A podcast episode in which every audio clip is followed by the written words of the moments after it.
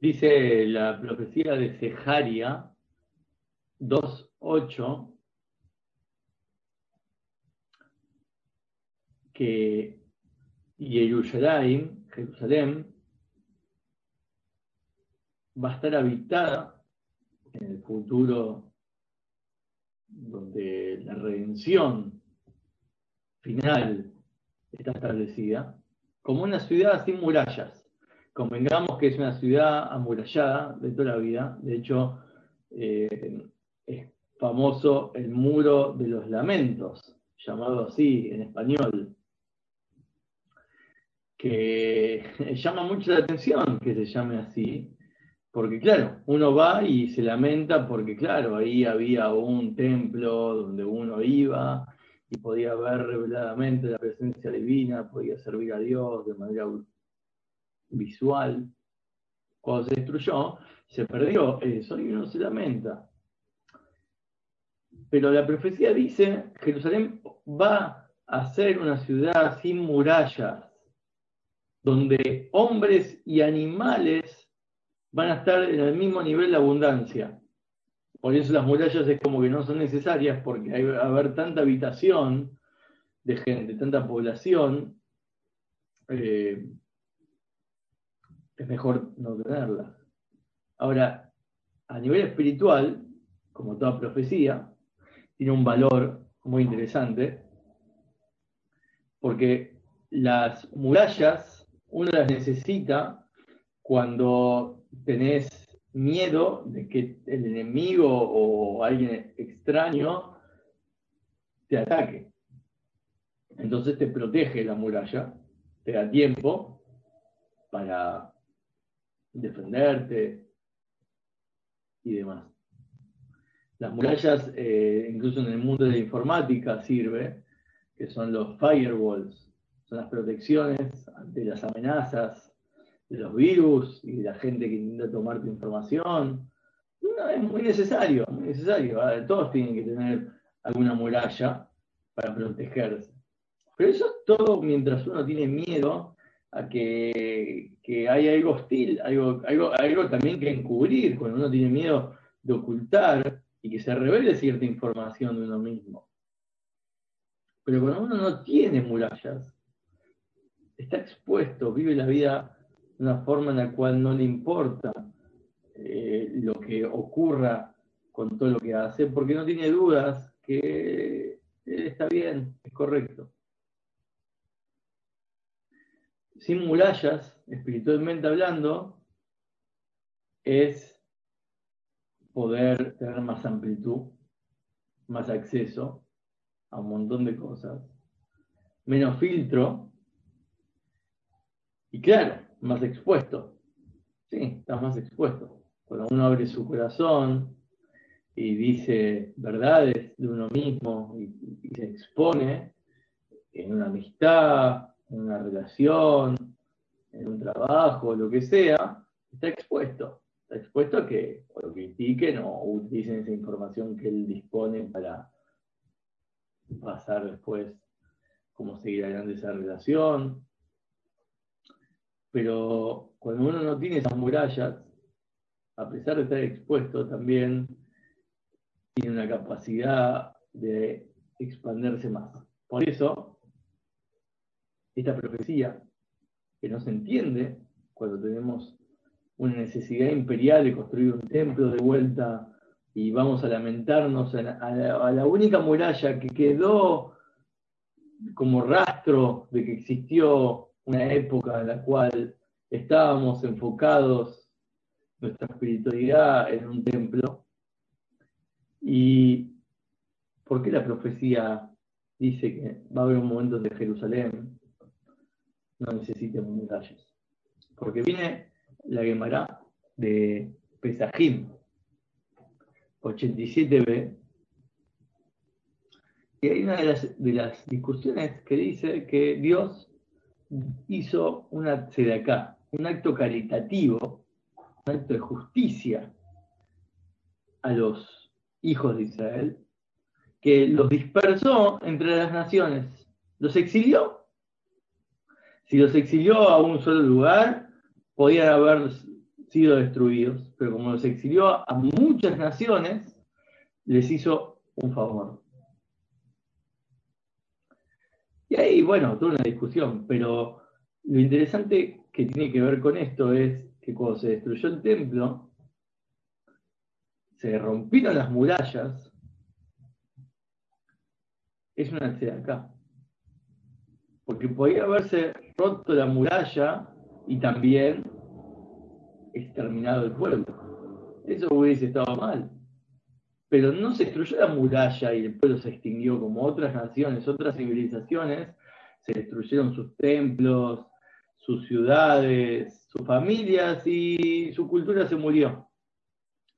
Pero lo que pasó con Israel es que esa destrucción le permitió expandirse. Ya no estás enfocado en un lugar y eso es todo lo que importa y todo lo demás se llama exilio y no tiene sentido. Hay gente que sigue opinando así, que literalmente está, en la diáspora, está exiliado, vivir fuera de la, tierra de Israel es estar de una forma baja espiritualmente, pero no es así. No es así porque la profecía aclara que en el futuro no necesitas murallas, necesitas fronteras es sin fronteras. ¿Por qué estás tan nacionalizado a una tierra? La tierra te sirvió de inspiración, pero ¿para qué? Para que la conquistes el resto del planeta. Para que hagas ufarazza, te expandas, como la bendición que le dijo Dios a Jacob, que Jacob es llamado Israel, o sea que aplica a todo el pueblo de Israel para siempre, que te expandirás al norte, al sur, al este, al oeste, no hay un lugar donde es más sagrado que otro. Porque si existe ese concepto, hay una discriminación, hay una, ya no es divino.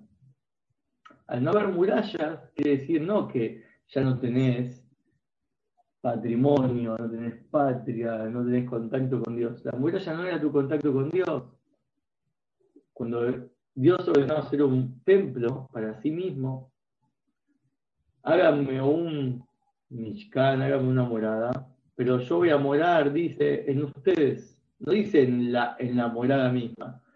La morada es una excusa para que después terminen morando en ustedes, que ustedes sean la misma morada, que utilicen un lugar de referencia donde inspirarse. Obvio, todos tienen que tener, viste, como un club donde van, como un lugar centro donde dicen, me voy de mi casa porque me cuesta concentrarme, voy a este lugar, la oficina, voy a este templo, me inspiro, me conecto, pero tenés que después transformarte vos y llevarlo todo esto a tu vida.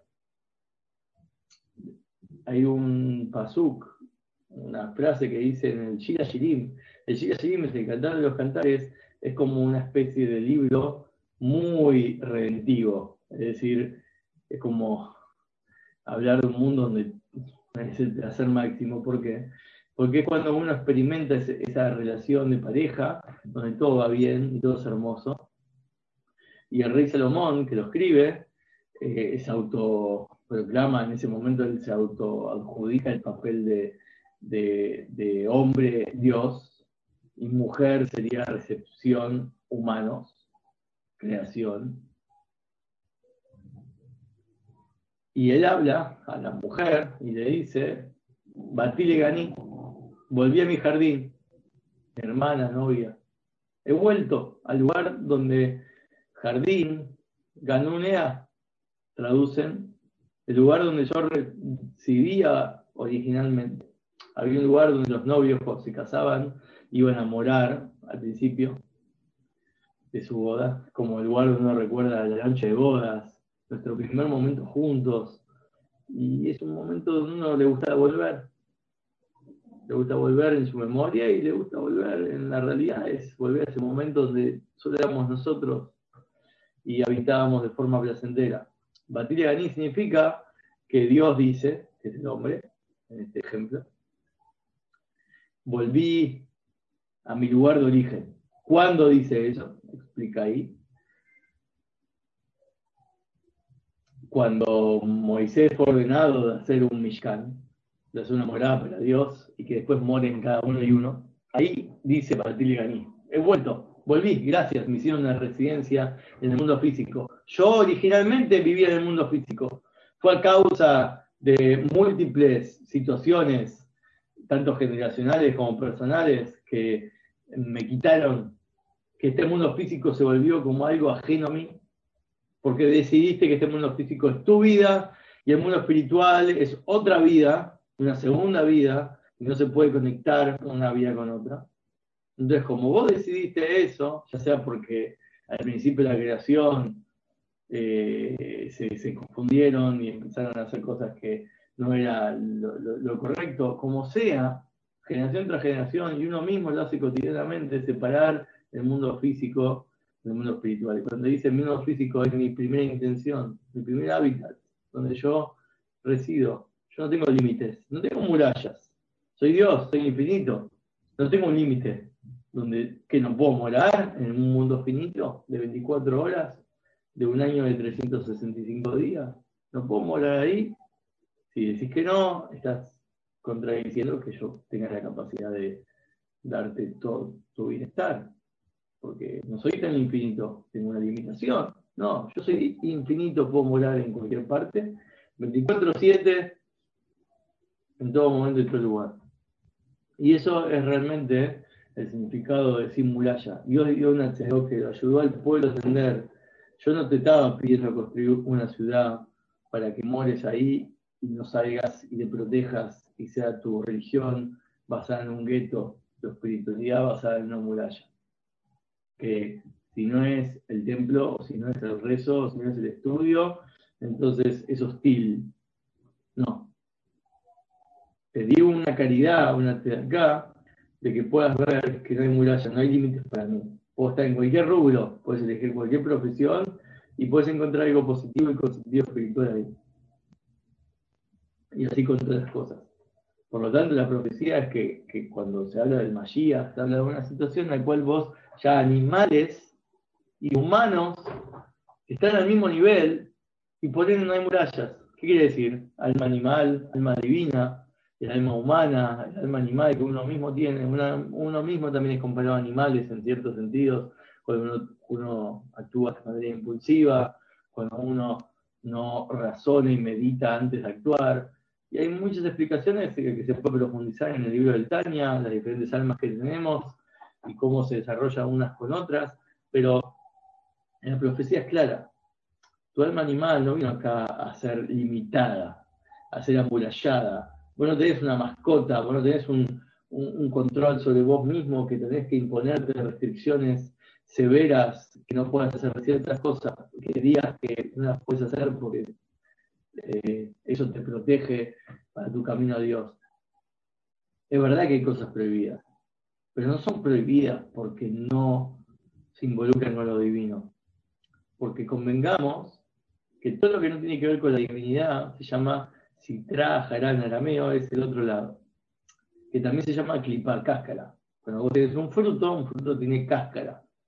Vos hay frutos que tenés que pelarlos para comer la fruta, hay frutos que se pueden comer junto con la cáscara y son igualmente ricos, pero cuando vos comés tanto la cáscara o le pelás la cáscara, eh, lo importante ahí siempre es el fruto, siempre es lo adentro.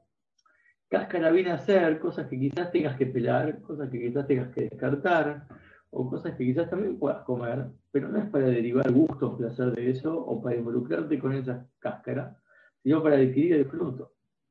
Entonces las cosas prohibidas que la Torah propone no son cosas del diablo, del mal, que vos tenés que rechazar y odiar como algo que es ajeno al propósito, sino como una cáscara que no es no tiene una utilidad que te favorece. Por eso lo que te tienes que enfocar es en el fruto. Y hay a veces que para poder comer del fruto tienes que rechazar cierta, cierta cáscara. Y hay a veces que la cáscara te acompaña con el fruto, la comes, pero lo mejor sería filtrarlo, la cáscara. Haces un licuado lo mejor es eh, filtrar para que no te coma la, cáscara.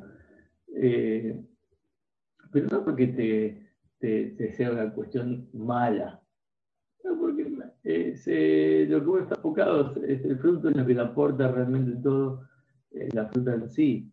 Y dentro de la cáscara se aporta, si uno logra adquirir lo máximo fruto posible, eso es lo que le aporta. La, la le viene a proteger al fruto durante su crecimiento para que esté en su momento óptimo y lo puedas comer.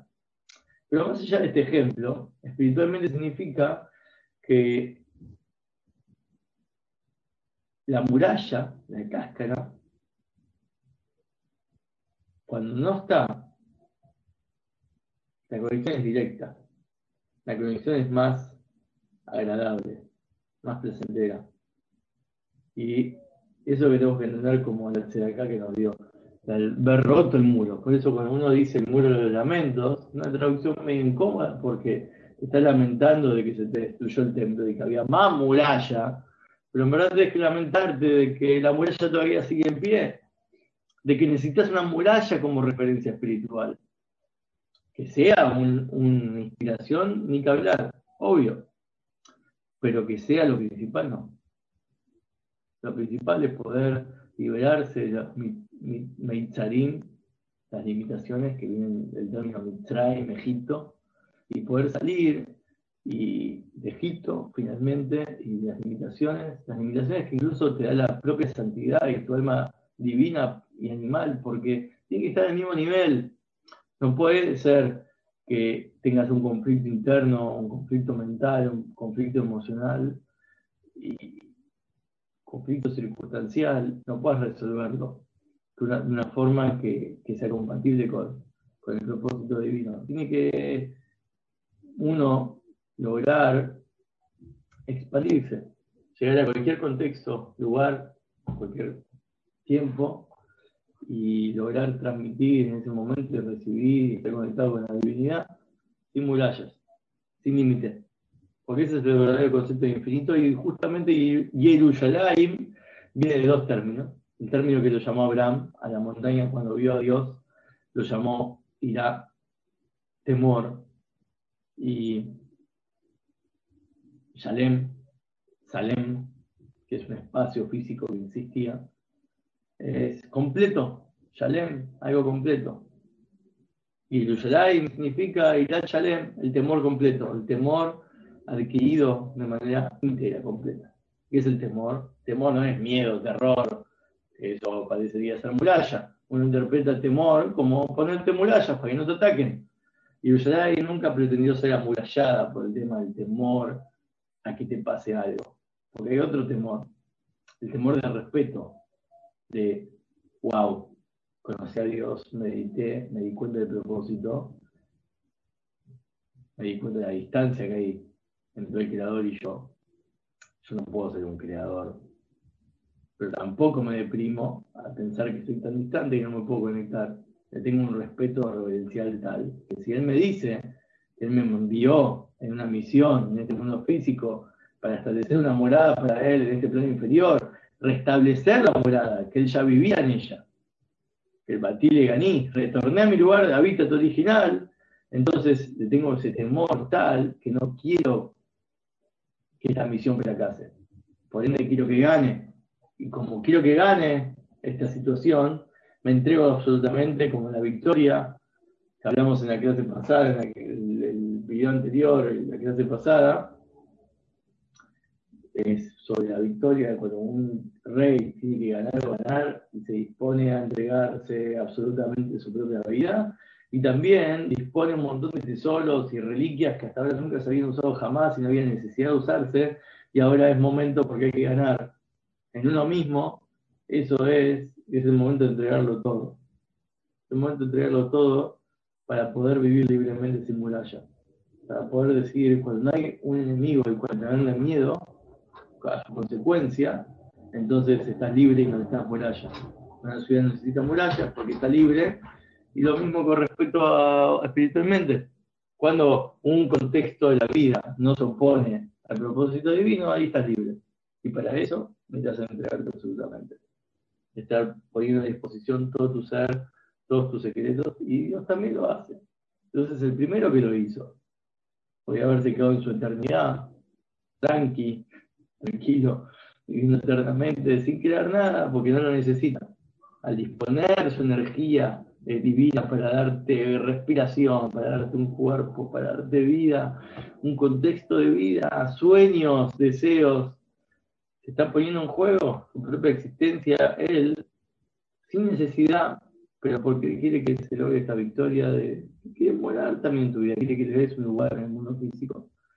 Por ende, es un antojo, obviamente, no es una necesidad que lo necesita eh, porque no se muere. No es porque te estás haciendo un favor. Que vos ganes. Vos ganás la vida, vos ganás vivir, vos ganás más tiempo, vos ganás existencia, conciencia. Obvio que ganás haber vivido, pero vos también, eso se logra cuando tiene sentido, cuando la vida tiene un sentido. Pues la vida se llama ganar, ganar. Win-win, el concepto de que dos ganan, no uno gana y el otro pierde. Y hay una pelea, una competencia, a ver quién gana más. Acá los dos ganan. Vos ganas una existencia, vos ganas una vida al cual puedes seguir vivir, que no tenías ningún lugar, no tenías existencia, no existías, eras nada. Y él te dio esa vida que él tiene para dar. Pero a cambio, vos hiciste vivir en tu vida, lo hiciste parte de su vida. Y eso es un ganar-ganar. Y es algo tan pacífico, no hace falta tanta batalla como uno, piensa. Porque como uno lo ve ese lugar, eh, se da cuenta que este hábitat físico es el placer de Dios. Y se puede disfrutar como así como vos disfrutás y te gusta vivir la vida para disfrutarla y querés disfrutarla, Él también la está disfrutando con vos. Porque te dio la vida. No se disfrutaría una persona que está enferma, que está a punto de morir. Mm, si está pensando en que la vida era su vida y la muerte ya no es más su vida, eh, se está perdiendo de disfrutar, la comida ya no les importa, ya no, les importa el vínculo que tiene con la gente, porque ya no está disfrutando. Porque ya claro, no es más mía, la voy a perder, pero si Dios te dice, nunca fue tuya. Cada momento, si vuelvo a disfrutar, yo lo puedo disfrutar. Pero ¿cómo lo puedes disfrutar? Cuando vos te dispones a hacer la forma como yo lo disfruto. Esa forma te doy, te doy la vida. Esa es la vida. La vida cambio de otra. La vida cambio de vos hagas de tu lugar de residencia un hábitat espiritual, donde Dios pueda convivir junto con vos, una forma en la cual no haya límites y te sientas totalmente capaz de hacer un montón de cosas por el otro y por vos, que con murallas no podrías tener. Murallas incluye tener una autoestima bajo o tener límites. Ah, yo soy así, no, no puedo cambiar. Eso es una muralla. Sin murallas es una, una caridad que Dios nos dio en el momento que se destruyó el templo, de que nos dio una, una capacidad de hacer un templo interno sin murallas, donde pueda vivir con nosotros sin límites. Y no hay mejor educación que permitirle al chico explorar sin límite, supervisado, para que no se lastime, pero sin límite en el sentido que pueda lograr explotar todo su potencial y no tengas que vos marcarle cuál es su potencial, limitarlo y condicionarlo como se hace normalmente en la educación. Cuando vos podés educar a, un chico, una forma en la cual vos estás mirando y observás lo que juega y a qué juega y cómo juega, pero no le marcas un límite y lo dejas experimentarlo y, conocerse, y vos también analizarlo, y, y, no hay murallas. Y él siente también esa libertad, pero también siente que vos lo estás mirando y lo vas a controlar para que no se lastime. Entonces, cualquier tipo de límite que le imponga, él va a saber que no es una muralla. Es parte de su no muralla, de su crecimiento. Y eso es lo que profetiza.